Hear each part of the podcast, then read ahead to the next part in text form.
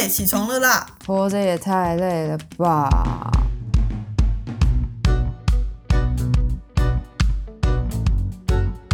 欢迎收听，小岛生存指南。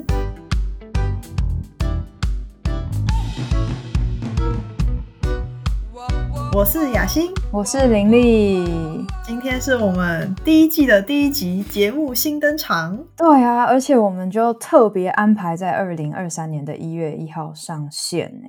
大家知道为什么吗？为什么？因为我们的目标是要参加二零二三年底的 Podcaster 大会，耶、你为什么？你为什么就是就这一次听起来有点心虚？你说跟我们前面的那个预告比起来吗？对你，我你会不会太着迷这件事情？没有，这就是一个目标啊，要有目标，然后我们才会持续做下去。不然，你看我们现在上班那么累，对不对？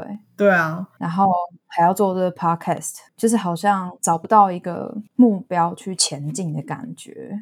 那我们呃新的节目是不是应该先跟大家介绍一下我们是谁？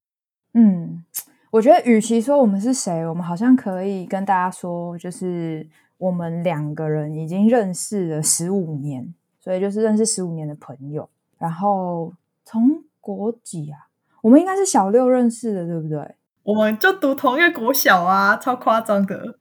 对，然后小六的时候是不知道彼此的名字，一起打球认识的。对，然后后来国中就是上补习班嘛。又同一个补习班。对，可是我觉得蛮有趣的是，因为我们两个从来没有在同一个学校过。你是说国中开始吗？对啊，就是国小学区嘛，然后国中明明应该也是学区，然后就分到不同的国中啊。然后高中也没有，大学也没有，然后出社会也没有，然后我研究所又跑到嘉义嘛，所以我们现在其实就是一个遥远的距离，对不对？但我们好像还是感情非常的好。就是你有来找过我好几次啊，然后我如果回家的话，我也会去找你。然后我们现在又要来做这个 podcast，对，而且我们的目标就是要做一年至少。我其实有点紧张诶，就是不知道能不能做下去，嗯，怎么说怎么说？觉得我们不能做下去的原因是什么？怕吵架。是因为我们剪的就是不是对方喜欢的吗？还是说我们最后太忙了？我觉得有可能，所以我觉得反啊，反正这个之后我们要用行动来表示，我们是很重视这件事情的。对，我们会不会因为做 podcast，然后到最后又老死不相往来，也是有可能。呃，不，不要有这个可能比较好吧。好好，OK，OK，OK。那我们的目标就是除了要参加二零二三年底的 Podcaster 大会以外，还有第二个目标就是我们能够在做这个 Podcast 的过程之中，仍然是彼此非常要好的朋友。因为这个节目的名称叫做《小岛生存指南》嘛，所以就是每一集的最后，我们也想要跟大家分享我们建议的呃特定的一些生存指南，提供给大家参考。我们今天刚刚铺梗铺了那么久，对不对？所以今天的节目主题是什么呢？雅欣，因为我一开始就想说，可以跟大家介绍一下，你在 IG 上有一个呃分享心理学文章的一个账号，然后你现在是全职实习心理咨商师，诶，是咨商心理师还是心理咨商师啊？这我一直没有记起来，诶。哦，就其实对我觉得这也是大家的一个。小迷思吧，应该就是因为我们其实国考是考心理师，然后我们心理师又分成临床心理师跟智商心理师，所以其实正确的名字应该是智商心理师。哦，原来是这样。那你什么时候开始决定要往这个方向前进的、啊？因为我知道在台湾好像你这个专业就是你要拿到这个证照，你要是相关的硕士毕业，对不对？跟大家说一下，就是我们智商所。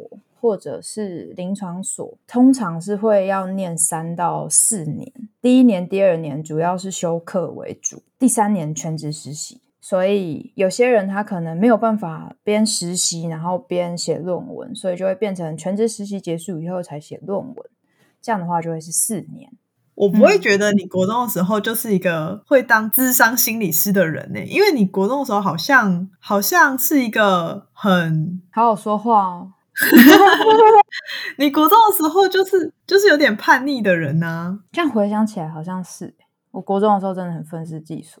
就就就觉得很想叛逆啊！国中大家不是都很想叛逆吗？我好像没有哎、我没有这个阶段，你到现在你有叛逆吗？有啦有啦，你有叛逆。我是晚熟好吗？我觉得我国中可能没有想要念心理系吧，我觉得应该是到高高二、高三真的分了分组之后，然后因为我后来是念三类组嘛，哎，可是好像跟三类组没有什么关系，但是就是我觉得我那个时候开始对于想要探索自己开始有一些兴趣，然后刚好那个时候也遇到一些坎。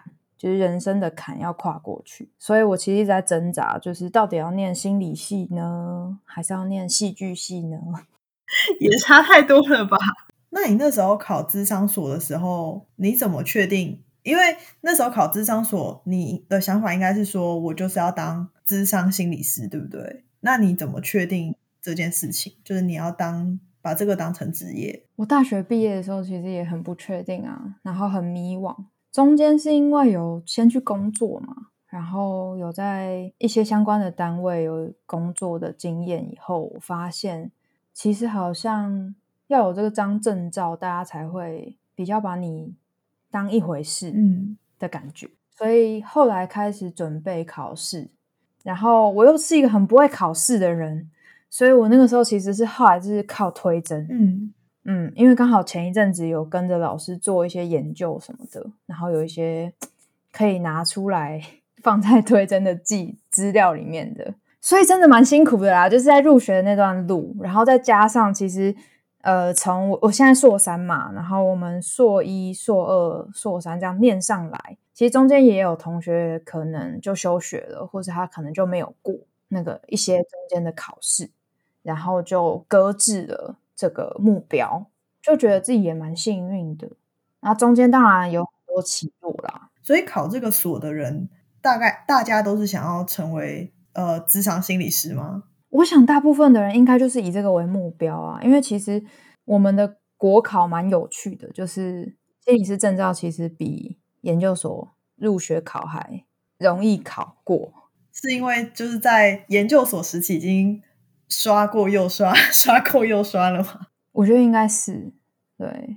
所以你现在走到硕山，已经是一个实习阶段的心理师了。这个社区，就是以你现在的经验来说，你遇到的个案里面有什么可以跟大家分享的吗？我觉得好像不太方便跟大家分享个案的状况，哎，不过我倒是蛮想分享的是。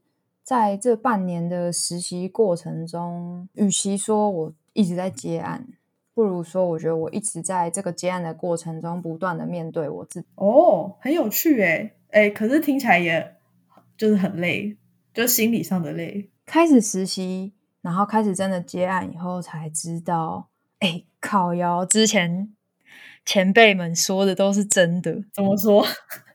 就是你怕什么来什么。哎，这个很有趣，所以你怕什么？就好像有一种冥冥中的那种能量。你说我怕什么？我觉得我自己的个人的状况，可能就是这方便在这边透露吗？哦，好哦，先不要，先略过，是不是？好好好。然后好像在这个过程里面，你就会一直有一种必须要扒开你的那个内在的那个感觉。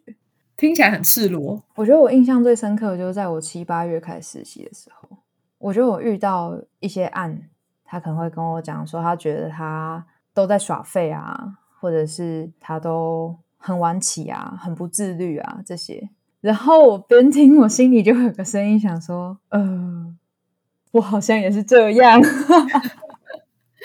在那个初期啦，我觉得这只是一个举例，但是就是会常常遇到这种。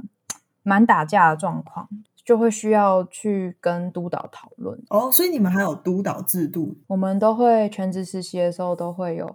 其实我们从硕二兼职实习的时候就会有督导，就是大概就是每周会有一次的时间跟督导讨论这周的状况这样子。嗯、所以就是呃，你接的个案，因为你是实习生嘛，那你接的个案跟真正的心理师他们接的个案会有什么不同吗？会筛选过吗？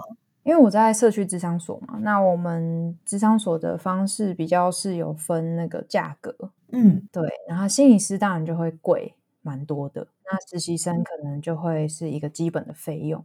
可是如果今天我们接到一些经过评估之后是比较难由我们继续接下去的案的话，可能就会需要请呃个案他要转到已经有证照的心理师去接这样子，所以还是有一个你刚刚说的那个筛选或者是呃审核的机制啦。所以走进物谈室的那些呃个案啊，或者说讲民众好了，你会。看到他们一个闪闪发亮，希望你马上把他们治好的一个眼神吗？还是你会接收到他们什么期待？觉得你要就是对他们施什么魔法？我觉得你问了一个很有趣的问题，耶，就是的确有的时候可能有一些民众他的期待是呃一次就好了，然后可能他带，我觉得那个感觉又有点像是他带着一个背在身上可能二三十年的超巨大那种行囊。然后过来，然后放在桌上，跟你说，我们要在一个小时之内把它整理好哦。嗯，听起来的确是很累。对，但是其实我觉得也蛮意外的是，我觉得现在台湾的整个风气来说，好像对于智商是了解的程度是蛮高的。哦，是哦，嗯，对，我觉得应该有差。然后，呃，我觉得那个宣传有到位啊。我的宣传是指。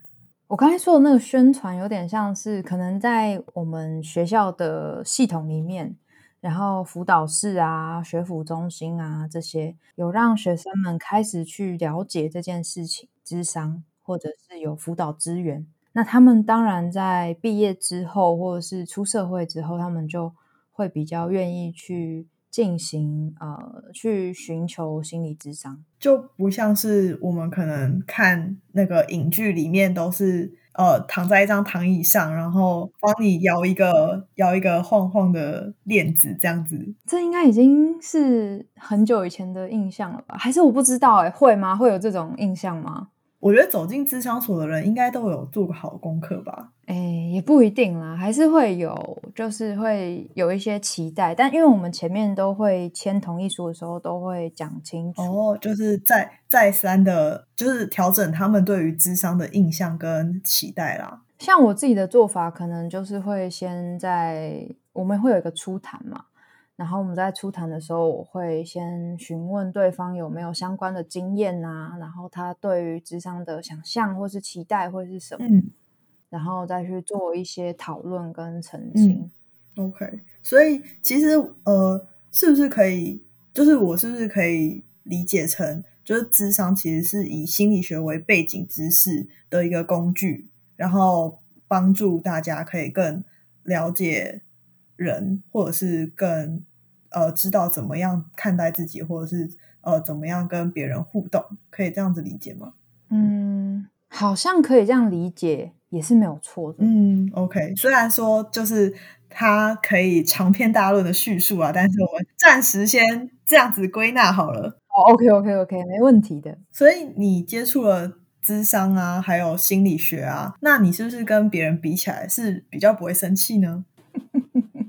我觉得这个问题真的是 没有，我还是会生气啊。就是我在想，可能有些人会觉得说，心理师是都脾气很好啊，很温柔啊，不会生气。没有，没有，那只是我的工作。可恶！什么可恶？我想说，哎呀，那这样子要付钱才可以看到温柔的你。没有，好不好？我觉得应该是说。作为心理师的时候的我，也是我的一部分。嗯，只是那不是我的全部。你如果回到生活里面，其实身边的人，然后在生活里面，我们总是有很多什么柴米油盐嘛，嗯，需要去讨论的琐事。我觉得在那个过程中，就是会，嗯，会有蛮多的情绪的。嗯，懂。其实就是跟任何职业一样，就是你在职业上表现你的专业，可是你。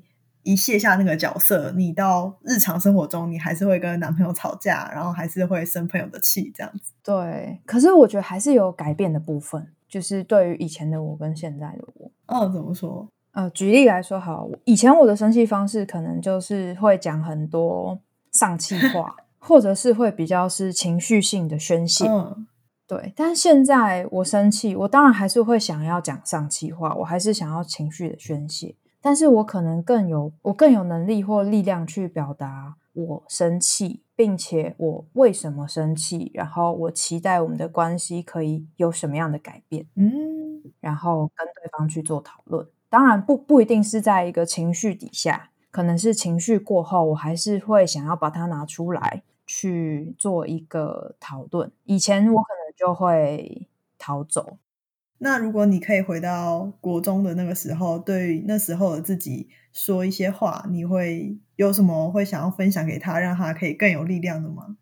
如果现在的我可以跟国中时期的我说话的话，我会想告诉他，嗯，希望你能够更相信自己现在的努力、现在的力量、现在的能力，可能有很多的。生活琐事卡住了你，可能是学业啊，可能是考试啊，可能是跟朋友的关系、跟家人的关系这些，还有你自己的期待跟外界的期待可能有所不同，但这都只是暂时的，因为你在未来的这十几年的期间，你一直很努力的在。跟自己相处，跟自己对话，然后为自己做更多的选择，然后试着为自己负责，然后也朝向自己期待的方向前进。哇，真的是好棒哦！我都要感动哭了。我感觉你没有感动到哭啊？有啊，我有，我有哎。好啦，对啦，我相信就是你应该可以感觉到我刚刚是很真诚的。有有有，我因为我。毕竟陪你走过了十几年嘛，就是完全可以懂你的真诚。对，那最后一个问题，我想要问你，对于那些正在准备成为实习心理师的人，你有什么生存指南送给他们吗？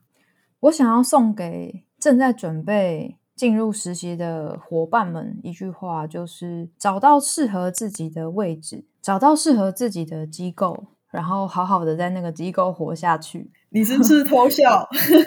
也就是说，其实我想要讲的就是，我们在照顾个案、在照顾案主的同时，也要记得，千万要记得，也要照顾自己的需求哦。耶！那谢谢林 毅，希望大家，希望大家经过这一集，对于智商心理师这个角色，然后对于。呃，如何在机构里面实习，有一些新的想法。那也欢迎大家来到这个节目。